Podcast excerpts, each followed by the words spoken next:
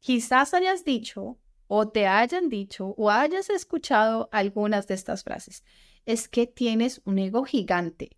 Definitivamente tienes un problema con tu ego. Ella siempre necesita tener la última palabra. Es todo acerca de su ego. O quizás hayas escuchado esta. No puedo creer que se sienta tan amenazado por mi éxito y debe tener un ego muy frágil. Quizás lo hayas escuchado. O esta, a veces es importante dejar de lado al ego y admitir que cometiste un error. Quizás es así. O esta, su ego no le permite aceptar consejos de los demás.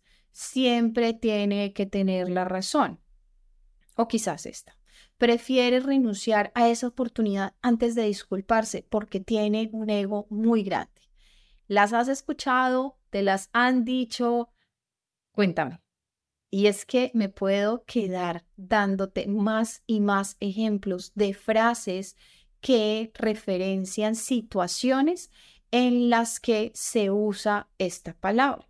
Pero en realidad, ¿sabes qué es el ego? Esa es mi pregunta. ¿Sabes tú qué es el ego? Y desde ya te digo, este es un tema, diría yo, prohibido para nosotros. Y con nosotros me refiero a los psicólogos que trabajamos, que adoptamos la psicología basada en evidencia, la psicología científica basada en datos, en evidencia empírica. Entonces, desde ya, te digo, hablaré de un tema que es de no nombrar entre nosotros. Y te voy a contar por qué, a riesgo de meterme en muchos problemas. Te lo voy a contar en un rato. Hola, soy Maggie Pulido. Este es un podcast en el que hablamos de psicología desde una perspectiva diferente, fresca, real y aplicable. Para esto he creado este espacio, En Sesión con Maggie, un espacio charlado, de desparche, cercano, donde te compartiré nuevas miradas, tips y también estrategias para esas situaciones cotidianas y siempre con una invitación, buscar ayuda psicológica si es el caso. Empecemos con la sesión de hoy. Entonces, Empecemos con algo de historia. Tú sabes que es como cuando uno llega a contarle un chisme a una amiga que uno necesita ponerle el contexto para entenderlo bien. Pues eso mismo voy a hacer acá. Voy a darte el contexto histórico de esto del ego para que tú entiendas todo el tema. No te vayas si no te gusta la historia, no te asustes, créeme que es súper interesante. Además que al final te voy a contar qué relación puede haber entre el ego, la ansiedad, el ego y la depresión, el ego y tu salud mental. Pues por algo es que estoy yo aquí hablando de esto que no puedo hablar, porque hay una relación y una relación muy importante. Entonces, contexto histórico. Empecemos porque la palabra ego tiene raíces en el latín donde significa yo. En el contexto de la psicología y de la filosofía, su uso se popularizó, pero se popularizó significativamente gracias al trabajo de Sigmund Freud. Y toda esta teoría creada por él, por él, su teoría psicoanalítica a finales del siglo XIX y a principios del siglo XX. Ponle cuidado, Freud no inventó, no inventó la palabra ego, la adaptó y la hizo popular dentro del campo de la psicología. Aunque otras teorías y filosofías antes de Freud ya abordaron ese concepto, esos conceptos relacionados con la identidad, con la conciencia de uno mismo y la personalidad. No utilizaron necesariamente la palabra ego en el sentido específico que Freud le dio en su teoría psicoanalítica. Entonces, eso ya me salgo del chisme histórico, para pasar a darte una pequeña cápsula de psicoanálisis. Y es que quiero explicarte a qué se refiere el ego en la psicología. Bueno, error, específicamente en el psicoanálisis.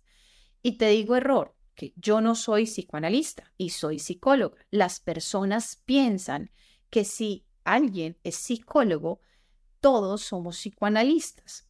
Y no. Eh, que, a ver, ¿tú qué te imaginas cuando te dicen psicólogo?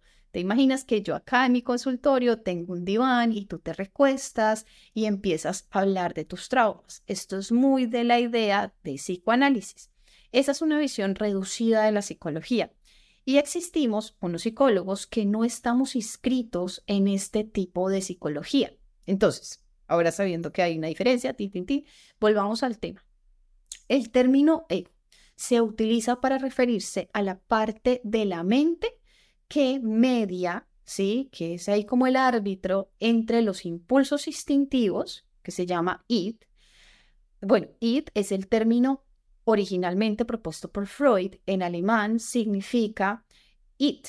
Bueno, en inglés significa it, que en español significa ello. Por lo tanto, en muchos textos en inglés aparece id y ello, se utilizan indistintamente para referirse a la misma parte de la personalidad. Y están los estándares sociales, que es el superego.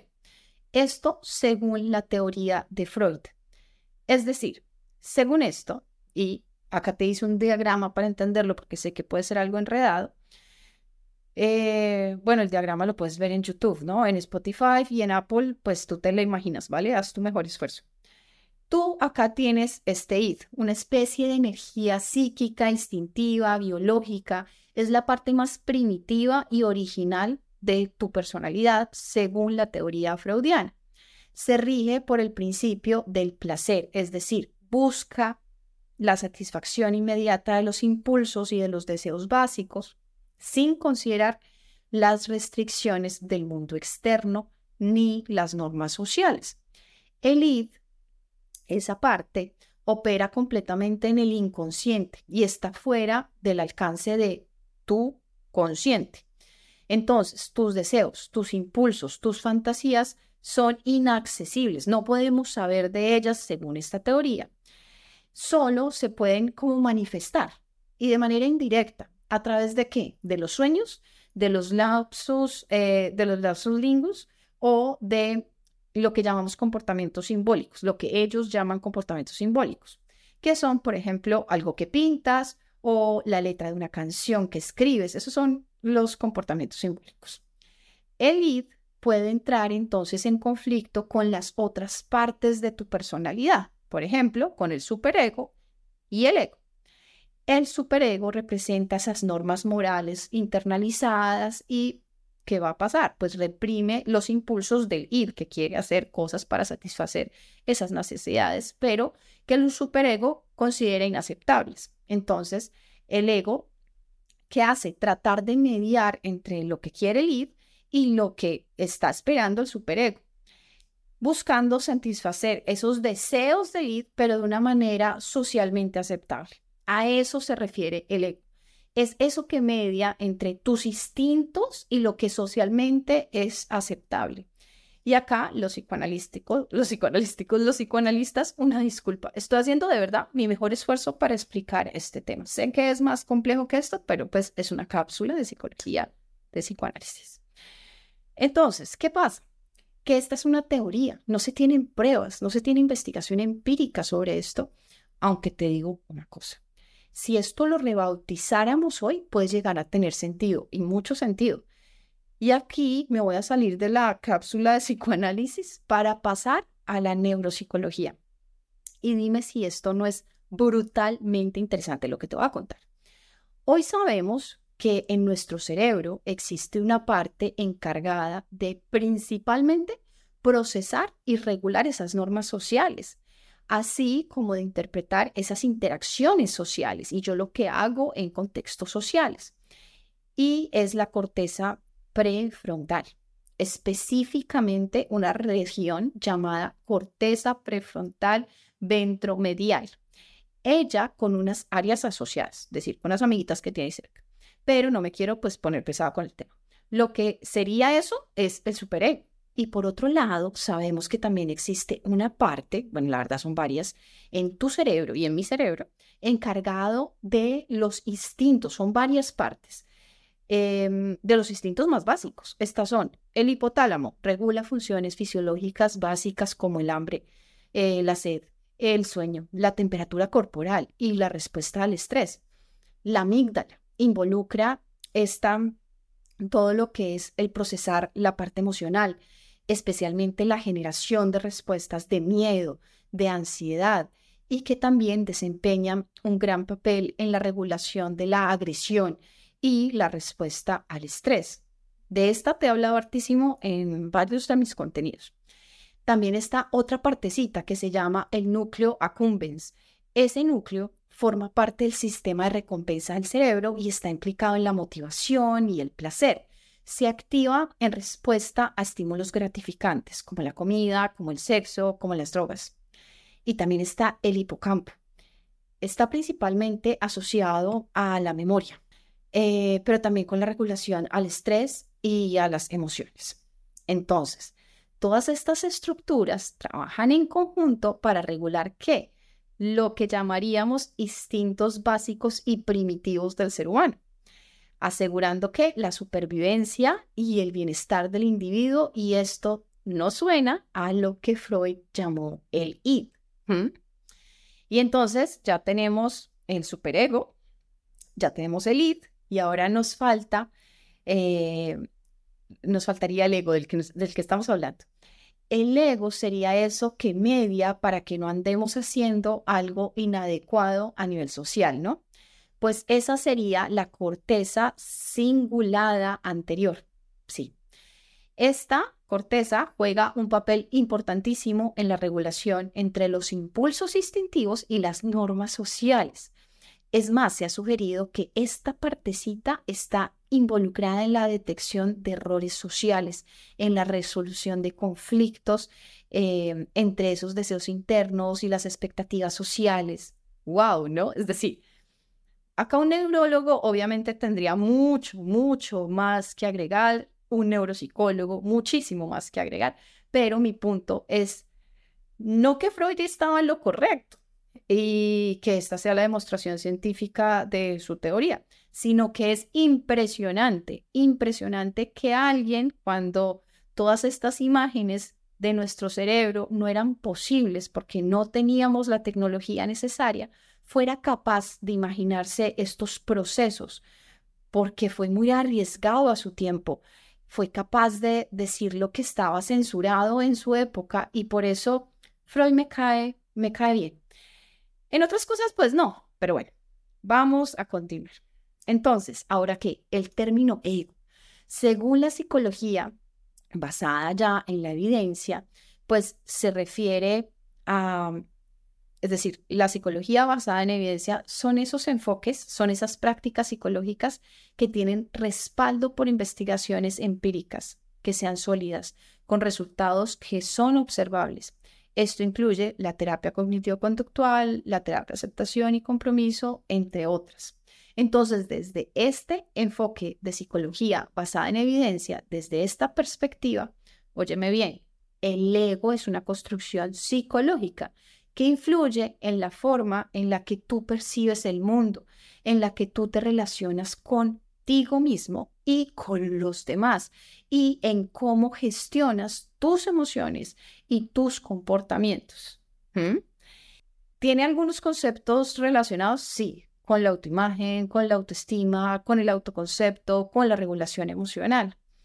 Entonces, ahora pasemos a esos contextos cotidianos. Te di varias frases al principio y es que esta palabra se usa de muchas formas y te voy a decir cinco tipos que son los más normales para usar esta palabra en términos de autoestima. El ego puede estar asociado como con la autoestima cuando lo hablamos así de manera cotidiana y con la confianza en uno mismo. Por ejemplo, alguien con un gran ego puede tener una autoestima inflada o un exceso de confianza en sí mismo y es a eso lo que nos estamos tratando de referir. Pero también hablamos del ego como ese orgullo, como esa vanidad. El, el ego también puede implicar un sentido como excesivo de orgullo. Por ejemplo, alguien que constantemente se jacta como de sus logros y necesita atención, puede ser descrito como tiene un gran ego, ¿no? Y también lo utilizamos, te dije, cinco formas, estoy para la tercera. Entonces, la tercera es sensibilidad a la crítica. Las personas, cuando hablan de que es sensible a la crítica, llaman esto ego frágil. Pueden ser como sensibles, esa es la idea cuando se utiliza esta palabra ahí, ¿no? Y hay otra forma de utilizarlo que es como la competencia y la rivalidad. Y entonces en algunos casos se relaciona eh, o se utiliza la palabra ego como en términos de que una persona está más preocupada por mantener su imagen y demostrar su superioridad eh, que por trabajar en equipo o por cooperar con los otros. Entonces se dice que tiene problemas con su ego. Y la última tiene que ver con esa identidad personal, en un sentido como más neutro. El ego puede simplemente referirse a esa identidad personal o al sentido de quién se es como individuo. Por ejemplo, alguien puede decir, mi ego es, eh, se sintió herido, ¿no?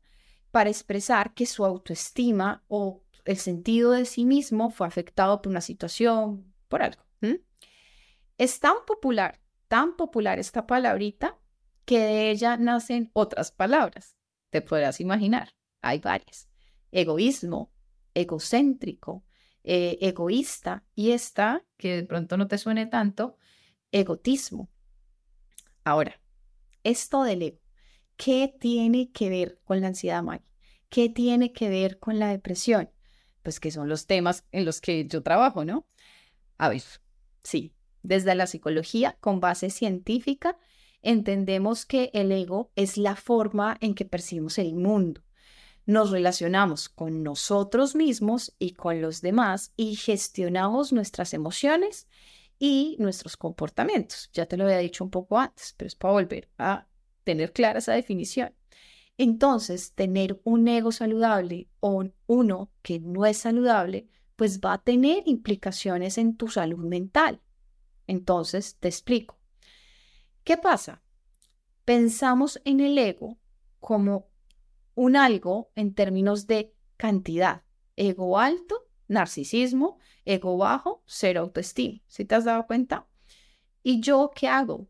Te invito, te invito a mirarlo no en términos de cantidad, porque es una forma errada de verlo, sino de calidad. Es decir, ¿tienes un ego de calidad? ¿Tienes un ego saludable o no saludable? ¿Mm? Y aquí, si yo fuera tú, me estaría preguntando, ¿Cómo sé si mi ego es saludable? A ver, Maggie, cuéntame esa parte. Y es que en ese caso yo te daría estos indicadores. ¿Es realista? ¿Tu ego es realista? ¿Te permite tener paz contigo? ¿Te permite relacionarte saludablemente? ¿Respondiste que sí a estas tres? Pues tu ego es saludable. ¿Respondiste que no? Tu ego no es saludable. Y pues a trabajar en terapia si es necesario. Esto me lleva a decirte el ego saludable se basa en lo real. Entonces piensa, piensa en qué te destacas, piensa en esos hechos, en tus capacidades, en lo que te han dicho esas personas que no conseguían nada por echarte un piropo y te dijeron algo sobre lo que eres bueno. Y si es saludable tu ego, pues también vas a poder pensar en otros aspectos en los que eres malo, entre comillas, es decir, en los que careces de habilidad, en los que careces de capacidades, y de ahora en adelante voy a utilizar esa palabra de malo para hacer referencia a esa carencia de habilidad y de capacidad. Entonces, un ego sano nos permite ver en qué somos buenos y en qué somos mediocres, malos, grises, es decir, que no estamos así como wow, en donde no tenemos habilidad. Y súmale esta otra parte, no te las das no pisas a los demás por las cosas buenas que tienes, ni te das palo por lo que haces mal. ¿Mm? ¿Qué tal? Impresionante, porque si tú logras hacer este análisis sobre ti, te das cuenta de todos esos procesos de autoconocimiento que estarías haciendo, de toda esa dosis de aceptación que necesitarías poner al servicio de ese ejercicio, de toda la autocompasión que estarías necesitando para este ejercicio. Entonces, un ego no saludable, volvamos a eso, se puede ver de muchas formas y piensa si alguno de estas formas que te voy a decir es tu caso. Uno, no ves en lo que destacas. Dos, pisas a la gente por las cosas en las que te destacas. Tres, ves las cosas en las que te destacas, pero piensas que no son valiosas, que no son importantes. Cuatro, no ves en lo que eres malo. Cinco, ves solo cosas en las que eres mal. Seis, andas por la vida escondiendo esas cosas en las que eres malo. Siete, andas por la vida montando fachadas de que eres bueno en lo que sabes que eres malo para ser aprobado, para gustar, para lo que sea. ¿Qué pasa? Pues que si alguno de estos que te nombré es tu caso, es muy posible que presentes emociones como la envidia, ansiedad, miedo, culpa, vergüenza, etc. Sí, emociones, pero también fuera de, esas emociones, pues sus manifestaciones a nivel de pensamientos. No valgo nada, no soy bueno en nada o soy bueno en todo. Lo que no digo que produzca como tal un trastorno de ansiedad o depresión, pero sí puede llegar a jugar un papel relevante, es un factor.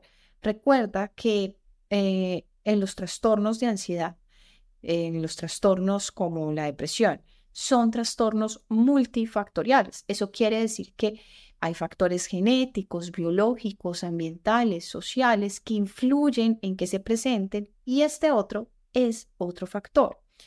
Después de contarte todo esto, ahora sí paso a dejarte un ejercicio. ¿Para qué? Para que te observes, para que observes tu ego. Y antes, gracias por todas esas veces que has compartido uno de los episodios de Sesión con Maggie. Gracias por esos comentarios positivos diciéndome que te gustan mis contenidos, que te ayudan, que aprendes de verdad. Eso vale la pena para estar hoy viernes por la noche trabajando aquí, eh, grabando este episodio para ti. Significa muchísimo. Y yo la verdad tengo que decir, yo pensaba que esto de hacer podcast era más fácil, pero ni te cuento la cantidad de trabajo, de tiempo, de poner a producir tu mente y de dedicación que se necesita. Pero si no te has dado cuenta, me fascina, me apasiona, me chifla esto. Y cuando me llegas tú con uno de esos mensajes positivos, con una pregunta, digo, jue madre, ¿cómo me gusta esto? Entonces, vámonos para el ejercicio. Haz lo siguiente. Primero, toma una hoja. Dos, toma un lápiz. Tres, toma tu bebida preferida porque nos vamos a sentar a trabajar en observarte. Quiero que te centres en buscar cinco aspectos. Cinco, tres, cinco aspectos. Eso no lo va a leer nadie. Entonces, tú fresco, fresca, escríbelo. Si estás en terapia conmigo, me lo traes a sesión y lo vamos a trabajar. Pero en serio, lo que quiero es que escribas esos aspectos en los que tú destacas sinceramente. ¿Qué te han dicho desde muchos sitios, en el colegio, en el trabajo, tus amigos? Quizás te hayan dicho que lo del estilo con el que te vistes es, guau, que eres una tesa administrando el dinero, que eres buenísima decorando fiestas, que tienes unas ideas de emprendimiento, wow, que eres súper empático, que eres muy bueno escuchando, que la forma que tienes de organizar tus ideas es impresionante. Anda, escríbelas, esas que tú sabes de ti y que te han dicho. Ahora, te voy a decir una cosa, recuerda que la inteligencia es múltiple. Ya lo decía mi amigo Goleman, y puedes creer que este es uno de los libros que a mí me tiene aquí hoy hablando contigo. Es de los primeros que yo leí y que me apasionó por la psicología. Yo estaba como en décimo de bachillerato y mi papá, que trabajaba para ese tiempo en universidades, y yo sé que escucha mi podcast, entonces aprovecho para mandarle un abrazo y un beso porque sin toda la motivación y el retarme que él hizo eh, durante toda mi vida, no estaría acá al frente tuyo explicándote este contenido. Pero entonces te digo, él para motivarme me invitó a exponerles esta teoría de Goleman a sus estudiantes de segundo, tercer eh, semestre y eran de la carrera de telecomunicaciones, de ingeniería, es decir, no les interesaba para nada, eh, pues de, de, entrada, pero pues les gustó, les gustó hartísimo y te digo, hoy siento la misma emoción que sentí esa vez, en ese momento de compartir contigo siento la misma emoción. Es que te digo, estas cosas a mí me parecen tan interesantes, el entendernos, el entender nuestra mente, nuestro cuerpo, me parece absurdo. El punto, las inteligencias múltiples. Entonces, ¿destacas en algo de música? Pues ponlo. Eso es inteligencia musical. Y es wow. Destacas en la forma que congregas la gente para las fiestas. Tú dices fiesta en mi casa y llega todo el mundo. Pues ponlo. Eso es inteligencia interpersonal. Entonces, escribe cinco aspectos, tres, cinco aspectos en los que tú destacas y lo sabes. Escribe también cinco áreas, no más, en las que eres consciente que no es lo tuyo. Yo, por ejemplo, sé que lo de las finanzas no es lo mío. Te darás cuenta que lo de ser concisa, pues tampoco es lo mío. Soy mala en eso. Coloco eso, en mi caso. En tu caso, ¿en qué eres nivel malo, mediocre, que, que no? Y te digo, está bien, no importa, colócalo. Ahora, eh, vamos al siguiente paso, paso 6, que sería el paso 6. Ahora vas a buscar algo que se llama alineación. Alineación y em, no de planetas. Oye, es cierto que de verdad ese cuento de los planetas y de Mercurio retrógrado está como cansón ya. De verdad, yo tengo pacientes acá llegándome que me dicen, Maggie, ¿será que yo estoy así porque, porque Mercurio está entrando? Yo digo, ay Dios mío, no, no tengamos esa conversación, no me quieres oír explicándote eso. en fin, el cuento es que vamos a hacer alineación de eso en lo que destacas, ¿con qué? Con tu vida, con tu vida, porque es que es mucho, mucho, pero mucho más fácil em, que tú ancles eso que ya tienes. Va a ser más placentera tu vida, tendrás más motivación. No digo que no tendrás obstáculos, los obstáculos lo van a ver, los se van a dar, pero vas a tener más factores que te van a ayudar a resolver esos obstáculos si estás alineando tu vida con esas cosas en las que destacas. Y ahora vamos para el punto 7. Tomas esas 5, 4 cosas en las que eres malo y te vas a hacer una pregunta. ¿Quiero mejorarlas? Quiero, necesito, me ayudaría a crecer como persona trabajar en eso. Y si es así, si la respuesta es sí, quiero, o sí, necesito, o sí, me ayudaría, hazle. Hazle. Hasta que seas perfecto, no, otra vez, no, no, no. Y yo creo que ahí tu cabeza te está diciendo, sí, hasta que sea el nivel pro. No, no, acabemos con ese cuento de la perfección, hasta que llegue a un nivel que te sirva, que te sea funcional, ¿sí? Pero, pues si no, si, si ves que definitivamente no lo logras, no, no puedes, y pues lo puedes remediar. Es decir, voy a contratar una firma de que me maneje las finanzas. O, más fácil, un marido que le guste y que sea bueno en el tema y con su habilidad pueda hacerlo, ¿me entiendes? Entonces, eh, ese es mi caso. Mi esposo tiene esa, esa capacidad, esa habilidad. Yo no la tengo. Entonces la remedio de esa manera. Está bien. El día que me toque, pues miraré lo de la firma o miraré si desarrollo esa habilidad. Y entonces, con mi habilidad que en esa sí soy bonita, eh, soy bonita, en esa sí soy muy, muy buena, en esa sí me va muy bien, que digamos, no sé, sea la decoración de espacios, pues eh, ahí vendo un proyecto me, y le pago esa firma, ¿no? Entonces, asumo ese costo desde dónde? Desde eso en lo que destaco. Pero no me ando dando contra las paredes porque no destaco en lo financiero, porque no soy concisa, digo, eh, me falta, me ayudaría, bueno, de pronto sí, lo trabajo, pero no me voy a dar palo por eso. Eso es el ego saludable.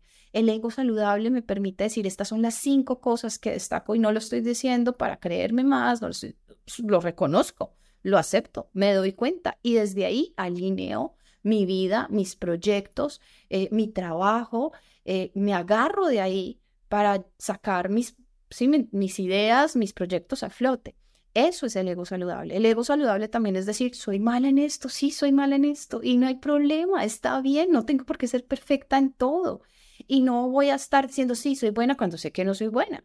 O maltratando a los otros porque los otros no hacen esto en lo que destaco. No voy a estar haciendo esto si tengo un ego saludable. Recuerda. Entonces, la idea acá es analizar si quieres trabajar en algunos de sus aspectos y pues asumes el costo y ya está. Eso sí, te digo, si es algo que decidiste tú trabajar, entonces en vez de darle ahí a preocuparte, mejor ocúpate. Y si para eso requieres acompañamiento psicológico, dependiendo de lo que sea, yo no voy a necesitar acompañamiento psicológico para eh, desarrollar habilidades financieras, pues no sería como lo más lógico. Eh, pero si es otro tipo de habilidades, seguramente pues un acompañamiento psicológico entraría, pero eso va a depender de las cosas que tú consideres que eres malo. Eh, acuérdate de mis comillas. Y entonces en ese caso, si tú lo ves, pues la terapia. Ok. Soy Maggie Pulido, psicóloga clínica, especialista en ansiedad y en depresión y bueno, me meto con todos estos temas que de alguna forma están relacionados, previenen de alguna manera que termines con una depresión o atrapado en un trastorno de ansiedad. Es que creo mucho, muchísimo en la prevención. Y nos vemos en el siguiente episodio que va a estar buenísimo. Mira, yo estaba haciendo unas compras en Madrid en medio de mis vacaciones de Navidad y me entró un mensaje. Amiga, me voy para urgencias. Siento que me voy a morir. Te aviso porque no quiero preocupar a mi mamá y ya está tarde acá en Colombia. Y yo, ¿qué? Bueno, no te lo pierdas, te voy a contar qué pasó y cómo manejar este tipo de situaciones. La cita para esto es el próximo miércoles, 8 pm Colombia, en estreno por YouTube, por Spotify, por Apple Podcast. Recuerda que me puedes dejar aquí abajo tus temas, los temas que quieres que desenredemos en alguno de los episodios. Un abrazo, activa las notificaciones, déjame comentarios, que yo feliz de pasar a responderlos. Nos vemos próximo miércoles, cada miércoles, en una nueva sesión con Maggie, conmigo. Nos vemos. Encuentra un nuevo episodio todos los miércoles en Spotify y Apple. Si nos quieres ver en video, búscanos en YouTube. Deja tus comentarios. Si te gusta este podcast, deja cinco estrellitas y compártelo con esa persona que sabes que esta información le sería de mucha ayuda.